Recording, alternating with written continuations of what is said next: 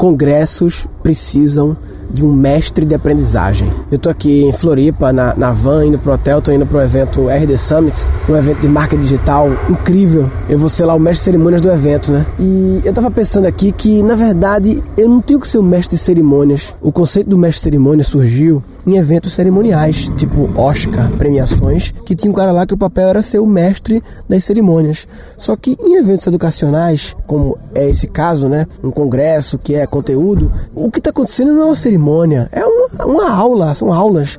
Então a função, o cara que exerce o papel do chamado mestre cerimônias, a função dele não é cerimoniar nesse caso. A função dele é. Porque numa, numa cerimônia, o papel do mestre cerimônias é garantir a boa cerimônia. Num congresso educacional, o papel do mestre de cerimônias tem que ser garantir a aprendizagem. Ele tem que ser meio que o, o cara que vai costurar ali para que os assuntos se conectem e interagir com as pessoas para que elas tenham a melhor experiência de aprendizagem possível.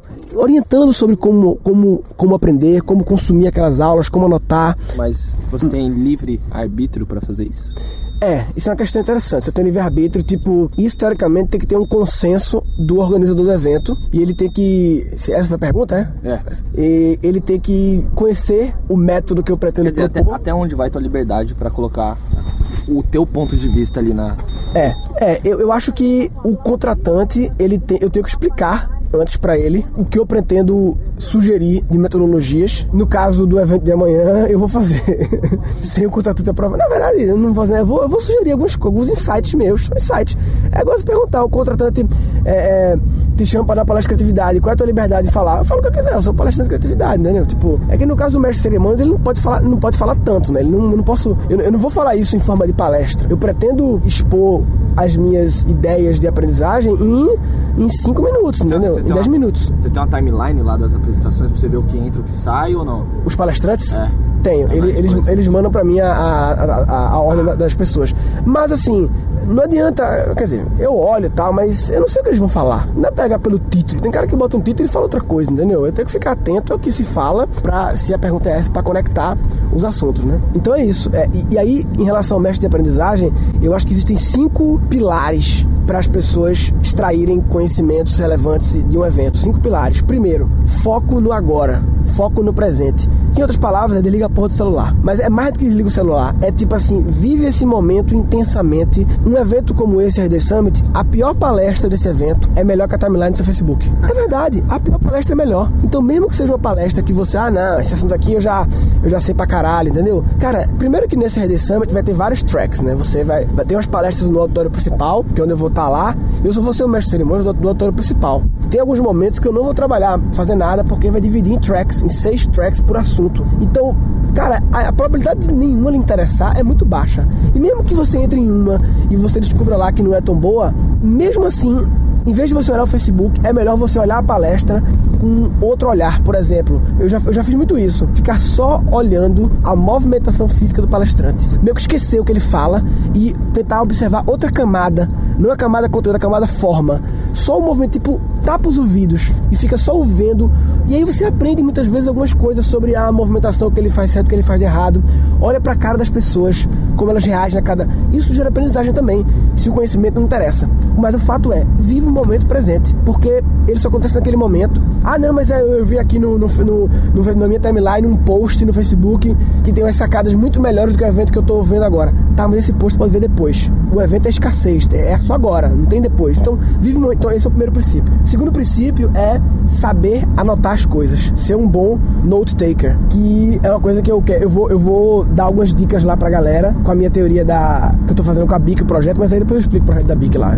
Vai, vai mudar muito de assunto agora. O que é ser um bom anotador? As pessoas anotam as coisas e, e poucas pessoas param para pensar: será que eu tô anotando da forma mais eficiente possível? Será que esse é o melhor método existente no planeta que se adapta a mim, claro, para anotar em relação à quantidade de coisas que eu anoto, o que eu anoto, como eu anoto, né? Porque tem gente que anota muito, nota demais, entendeu? Tem que saber o meio termo. Por exemplo, eu sempre penso assim: o que ele está falando? Eu consigo ter acesso numa busca do Google. Tipo, se eu posso ter acesso, eu não vou anotar os detalhes do que ele está falando. Eu posso anotar só o assunto. Eu anoto como buscar no Google.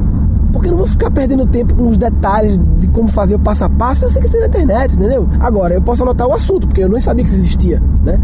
E os insights que aquilo me gera. As pessoas muitas vezes pensam só em anotar o que está o que tá sendo dado para depois em casa olhar e processar e captar seus insights.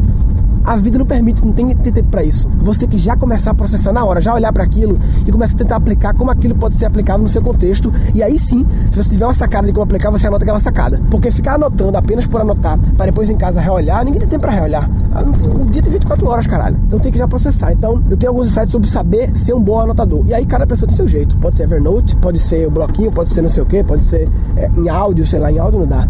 O pior erro do mundo é querer gravar o áudio. Isso eu acho assim um negócio, porra. Aí você gastou 8 horas nesse evento e gastar mais 8 horas o réu vindo do evento. Ouve as 8 e transforma ela, já processa e transforma ela em 50 insights que você pode consumir depois em 40 minutos para ir evoluindo, entendeu? Meu primeiro ponto é viver o agora, o momento. Segundo ponto é ser um bom note taker, né? Terceiro ponto é se conectar com pessoas, networking. Um erro muito comum também das pessoas aí nos eventos, encontrar com quem ela já conhece e todo intervalo ficar na rodinha com quem ela já conhece. Isso é um problema no Brasil. Lá no Vale do Silício as pessoas são muito mais assim de abordar as outras, entendeu? Porque a turma tá tão focada em fazer negócio, ninguém tá ali pra. Ah, mas é tão bom encontrar o fulano amigo meu, nunca se encontra.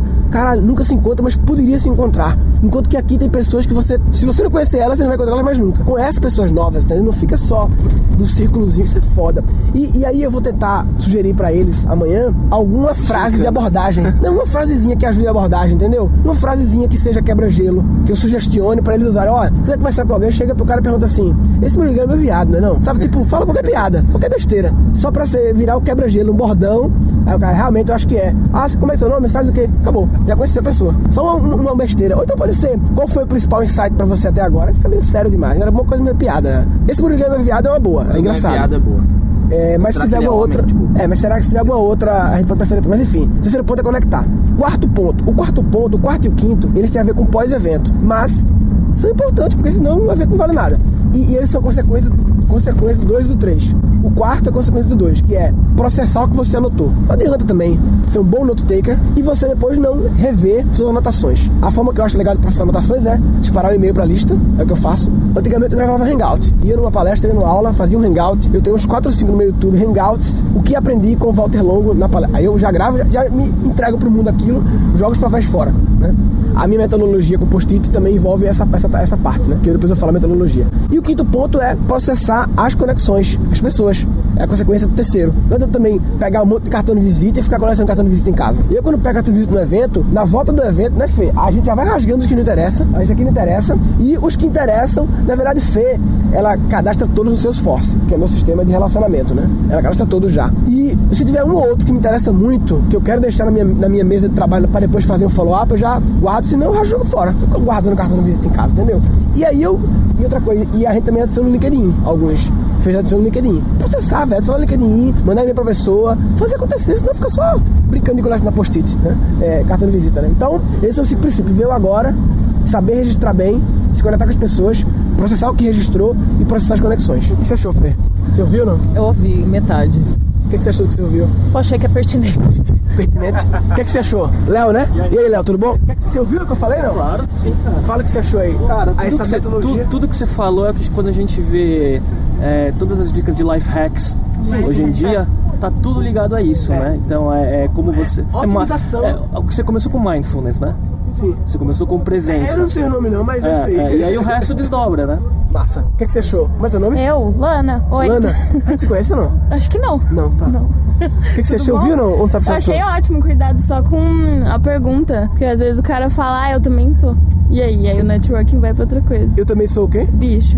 Ah, o networking sim, vai pra outra entendi, coisa. entendi. A pergunta, a starter question. Pergunta é. Ah, tá, mas aí o foco não é esse. O foco eu acho É. que, ah, esse menino é meu viado. Aí o cara fala, é mesmo, parece. É só pra. Não precisa nem responder essa pergunta. É só uma pergunta meio retórica pra dizer. Essa pergunta, ela, em outras palavras, ela quer dizer: quero conversar com você. Não, mas foi ótimo.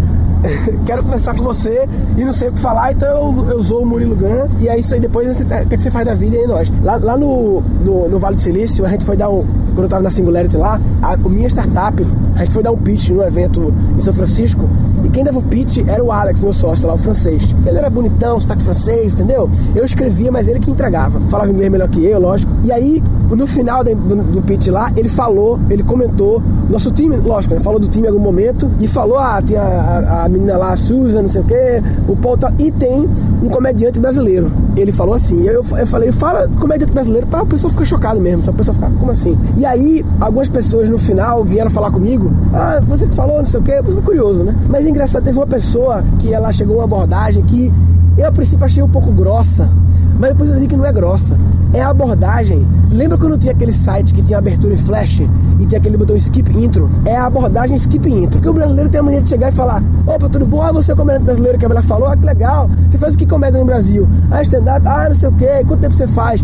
Aí depois de um tempo pergunta o que quer. A mulher chegou e falou assim: Você é comediante brasileiro? Sou. Qual a sua contribuição nesse projeto? Pá! Porque é o que as pessoas querem saber. As pessoas chamam curioso para saber por que eu estou no time. Só que o, Brasil, o brasileiro, para perguntar isso, iria fazer um puta intro, tá ligado? E lá eles estão focados em, em, moer, velho. Produtividade, como, como o Léo falou, né? Otimização, life hacks, né? Hacks de otimizar a parada para moer, não ficar. Se eu falar, pular a intro de cada um, eu falo com mais pessoas, entendeu? Então lá tem uma parada muito assim de tipo, você não tem que ficar, tem um motivo para chegar na pessoa num evento de business. Você chegou, oi, tudo bem? Você faz o quê? tem isso também. Não, não é oi, tudo bem, tá gostando do evento. Opa, tudo bem? O que, é que você faz? O que você faz, velho? Só que a diferença é que lá todo mundo tem esse mindset. Né? Todo mundo tem, aqui, lógico, é se cultura, alguém não. começa a fazer isso aqui... Não, isso não é nem nos Estados Unidos inteiro, tá? No Vale do Silício Nos é assim. de- Nos eventos de hum, digital e de negócio do Vale do Silício. Tá aí mais uma coisa que você pode sugerir, né? Acho que é assim. Nova York era assim, Você já foi lá em muito evento nos Estados Unidos?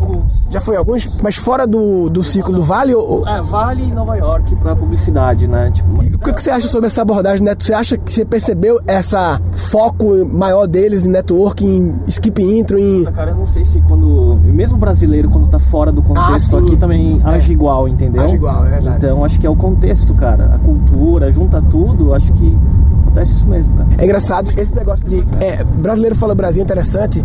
É, uma vez o Miguel, Miguel, que inclusive é o sócio do do Léo no Menine Arena, Miguel Cavalcante, foi aluno da primeira turma da gente, do, do Beef Point, do Agro Talento. Ele falou uma coisa pra mim uma vez muito foda, que ele falou assim: a melhor forma de se conectar com algum brasileiro foda que você acha legal é num evento internacional. Porque você vai num evento lá fora e, por ser internacional, já cria uma peneira, um filtro grande de quem tá indo. Normalmente um evento internacional, não são baratos os eventos, em dólar, o caralho, o cara tem que ir pra lá, né? Já filtra. E chegando lá, você se conecta com a pessoa, porque tá lá um evento gigante, tem lá os quatro brasileiros, eles tendem a ficar juntos. Então a melhor forma você conhecer Trabalho com publicidade, né? Tem uma agência. Então você quer falar com, com o Nizam Guanais, você vai pra Cannes.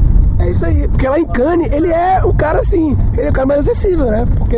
Acho que é todo mundo igual. todo mundo mais igual. Aqui, ele é sempre a estrela de onde ele vai, né? E lá ele é a estrela, uma- estrela diferente, né? Selo ok. É, tem muitos desenganários. Lá tem o, o Washington Oliveto nos desenganários de cada país, né? Tá lá, entendeu? E, de- na verdade, dos Estados Unidos tem os 100 desenganários estão lá, né? Então, assim, ele é só mais um, né? Desenganários, né? Inclusive, eu encontrei com o Washington Oliveto ontem. Só às vezes tem medo de, de, abordar. falar com alguém. É. De sim, sim, que é a teoria que eu chamo, porque eu, eu, eu chamo isso de tente comer a Anitta. Porque a Anitta, uma vez, ela fez uma entrevista, ela falou assim, porra, depois que eu fiquei famosa, os homens não chegam mais em mim. Porque a galera fica, porra, é a Anitta, né? Então, e ela quer dar, velho. Ela tá afim de dar e a todo mundo tá chegando. Então, se você vê a Anitta no lugar, tente comer ela, que você vai... Porque é, as pessoas se intimidam. Ah, vou quem vai comer? Ela quer dar pro desconhecido também. Não só quer dar pros global viado, não. Ela quer dar pro cara...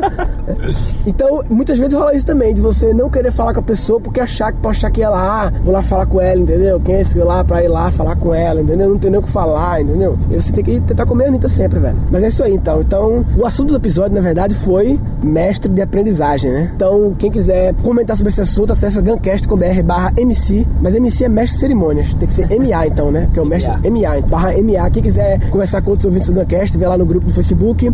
E resumindo, o que eu queria dizer aqui é que o mestre de cerimônias, o cara que costura um evento, ele é uma peça muito importante do evento. E se o evento é educacional, o mestre de cerimônias tem que ter um compromisso com a retenção do conhecimento e não apenas fazer cerimônia. Se o seu evento educacional tem um mestre só se preocupa com cerimônia, você está de brincadeira na tomateira. Tá de brincadeira na tomateira. Tá de brincadeira na tomateira.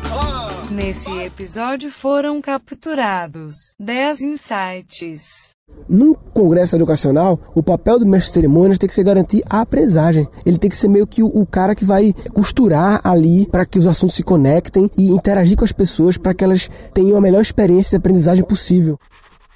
Eu acho que existem cinco pilares para as pessoas extraírem conhecimentos relevantes de um evento. Primeiro, foco no agora. Em outras palavras, é desliga a porra do celular.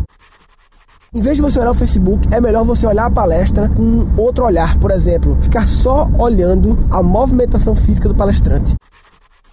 Segundo princípio é saber anotar as coisas, ser um bom note taker.